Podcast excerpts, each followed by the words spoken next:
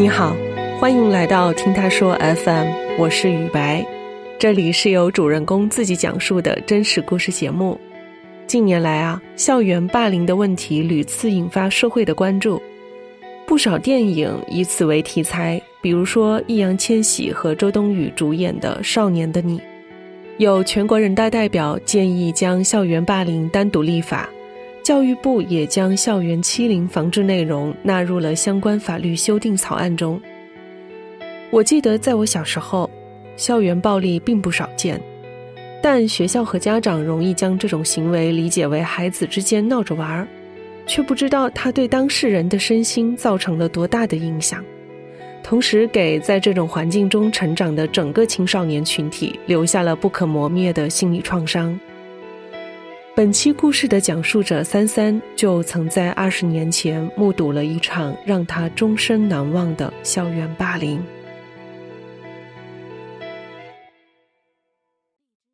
大家好，我是三三，今年三十一岁，来自乌鲁木齐，从事旅游行业，目前是全职在家带孩子。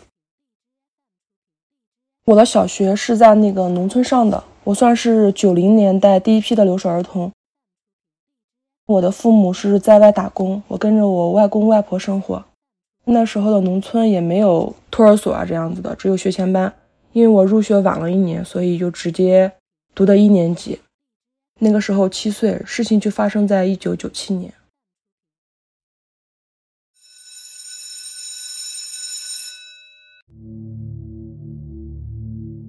我们班里面有一个小霸王，称他为 Q 吧。而且他年龄是比我们大几岁，个子也比我们高，嗯，力气也大。他父母是我们班的语文老师和数学老师，但这两位老师都是特别受人尊敬的老师。其实我们同学吧也不太明白，就是为什么两个老师都这么优秀，然后他们儿子就是不学无术吧，经常欺负我们班同学。一开始上学上的就是一年级嘛。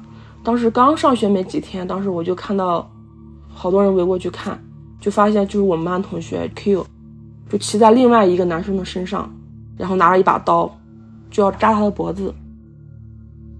刀子不大，就是削铅笔的刀子，他一直抵在那个同学的脖子上，那个同学的脖子都流血了，我记得。当时大家都特别害怕，然后也不知道是谁叫了老师，老师赶紧赶过来，然后把他拉开了。以他的性格，我估计，我觉得他有可能扎下去，就是对我印象特别深。所以后来他欺负我的时候，我也是能忍就忍了。就是大家对他有点害怕，说实话，觉得他是个疯子一样。但是他自己好像就是没有意识到这一点，就觉得好像能欺负别人，觉得自己特别光荣一样。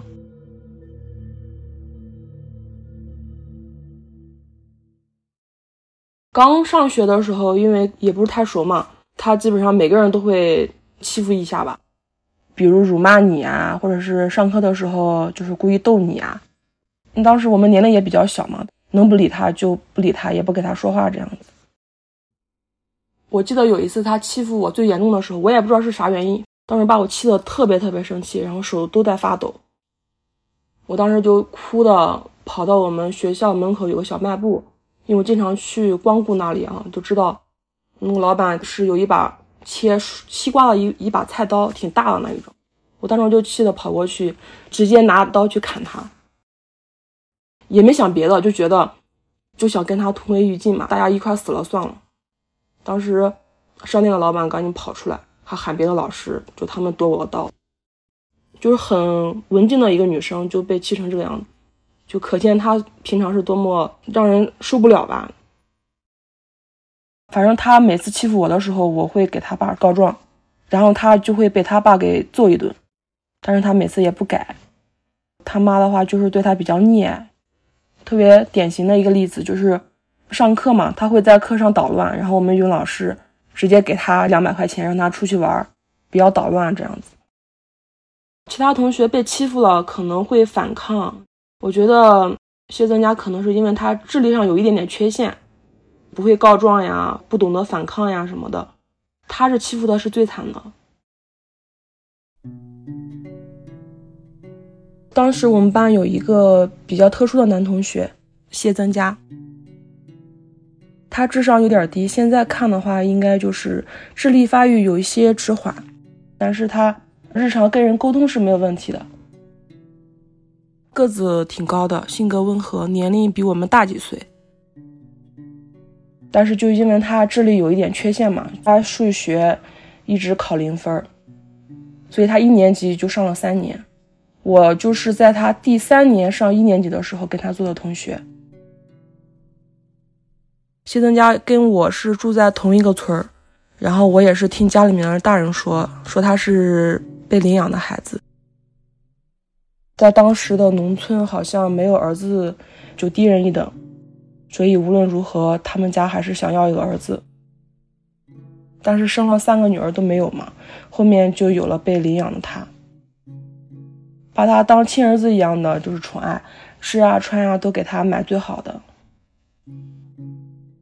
谢增家被霸凌，主要是也是发生在小学一年级。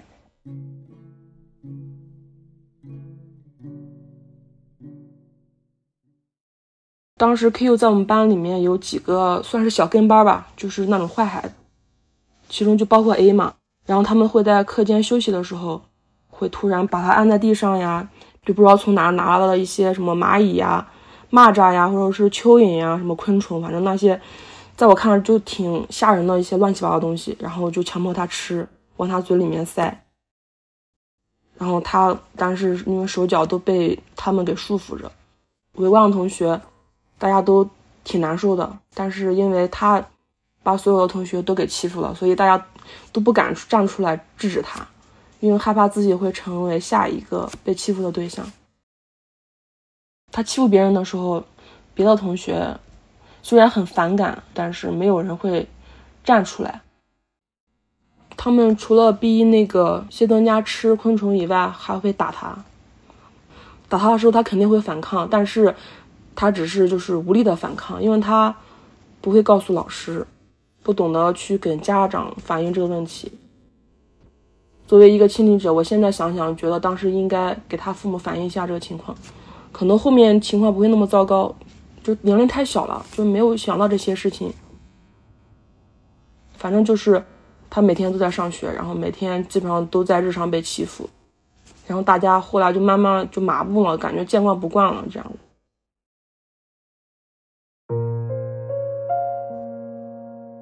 差不多这种事情持续了半年，然后我们就放假了，就一年级的下学期快要开学了，突然听说就是就是谢登家就是死了。因为我们在一个村嘛，离得比较近，所以什么消息都知道的比较快。据说嘛，我也是听说，就我们班几个男同学相伴去我们那个河坝去玩水，也可以说基本没有什么安全意识，就没有想过会很危险。其实水并不是很深，其中就有谢增家，还有经常欺负谢增家的那个另一个同学，就是 A，在水里面玩的好好的，就他们准备上岸的时候。就那同学 A 就在谢增家的前面，就他爬上去的嘛。因为小孩个子比较矮，就从水里面爬到河岸上去。可能他觉得好玩吧，就突然就踢了谢增家一脚。当时河堤特别湿滑，就一下子把他踢到河里面了。当时他一开始还是看着看着，就是谢增家在水里面挣扎，还幸灾乐祸的笑，你知道吧？他可能觉得好玩，然后欺负他特别有成就感。但是可能当中间的水比较深。再加上谢增家不会游泳，真的就是被活活给淹死了。然后我听说他被大人捞上来的时候，拳头紧紧的握着，然后身体都已经僵硬了，就是还保持着当时挣扎的那个姿势。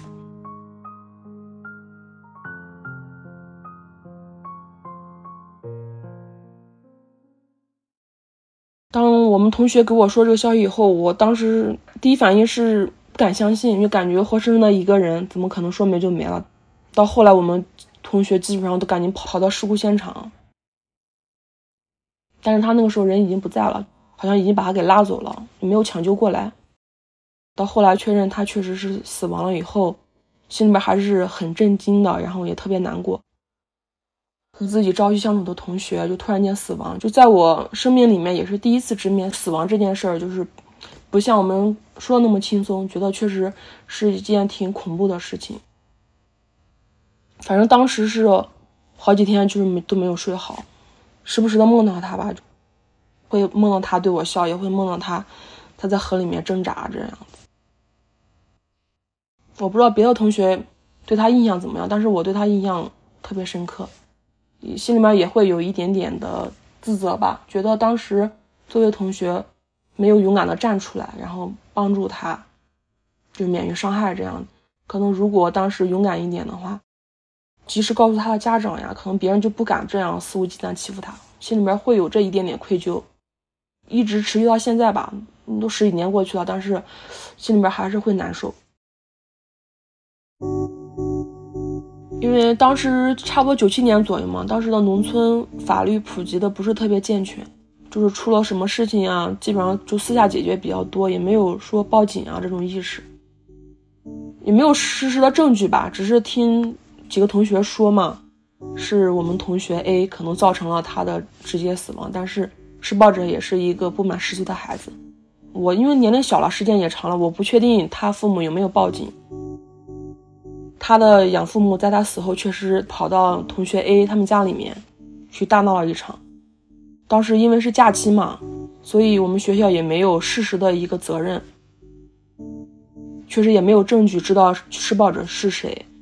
反正他最后养父母也是特别伤心，然后他在我们村那个主路上摆上灵堂吧，放上谢登家的照片，然后他妈妈就天天在那哭，因为农村妇女嘛。不知道怎么去帮他儿子找回公道吧，也不知道怎么办，就是用他自己的方式，就在我们村的主路上摆上他的灵堂，就是天天哭啊、骂呀什么的，就差不多持续了有大半个月。当时我们村还有邻村的孩子吧，都不敢过去。当时开学以后。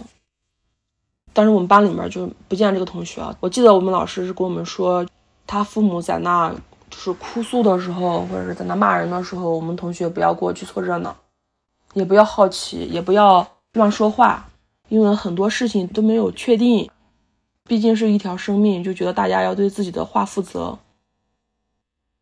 所以我们大部分同学都是私下里面在讨论。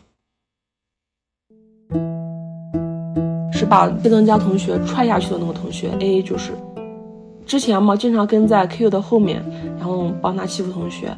但是经过那件事以后，我确实也没有见他笑过，然后整个人郁郁寡欢嘛，然后也没有再欺负同学这样子。因为好像确实是因为他死了人，我感觉他应该也是害怕吧。而且他们家据说也特别穷，过了没多长时间，应该几个月吧。他好像就辍学出去打工去了，他还不到十岁。关于另一个施暴者 Q，嗯，他虽然没有造成谢增家的直接死亡，确实也给他造成了伤害。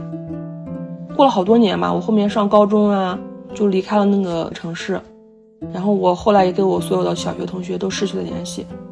也是很多年前，我有一次回老家过年，就是听说，Q 就是小学毕业就辍学嘛，也是不学无术、游手好闲的，也没有工作。他那个时候天天也是打扮他的父母，没多长时间嘛，他自己就得病去世了。也许 Q 是罪有应得吧，但是我觉得他最可怜的是他的父母，他们夫妻也只有 Q 这一个孩子。然后又过了好多年吧，当时我都小学毕业了。然后谢登家他的养父母又领养了一个男孩，这个男孩呢就是比谢登家年龄要大，他当时就是十四五岁的样子，然后人也是正常的，就他们家好像过得也挺幸福的。就这件事在我们村里面，大家都闭口不谈，就是好像属于禁忌一样。就时间久了，就可能小孩子啊。忘事也比较快，就大家好像也基本上没有人讨论他，好像他就不存在一样。这件事呢，一直尘封在我的记忆里面，很少跟人说。也是因为我做了母亲，所以就回想起来我同学谢增家的遭遇，觉得有一份责任吧。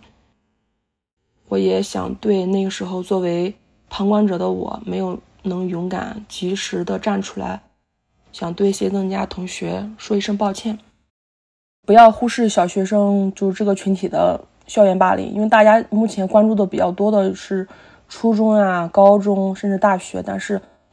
小孩子做的恶，有的时候可能会比大人更加的肆无忌惮、不顾后果。他们可能缺乏对生命可贵的基本的教育，加上年龄比较小，可能他们也不懂得生命只有一次，也不知道死亡真正意味着什么。希望所有的孩子都能在校园里面安心的学习，都能健康平安的成长。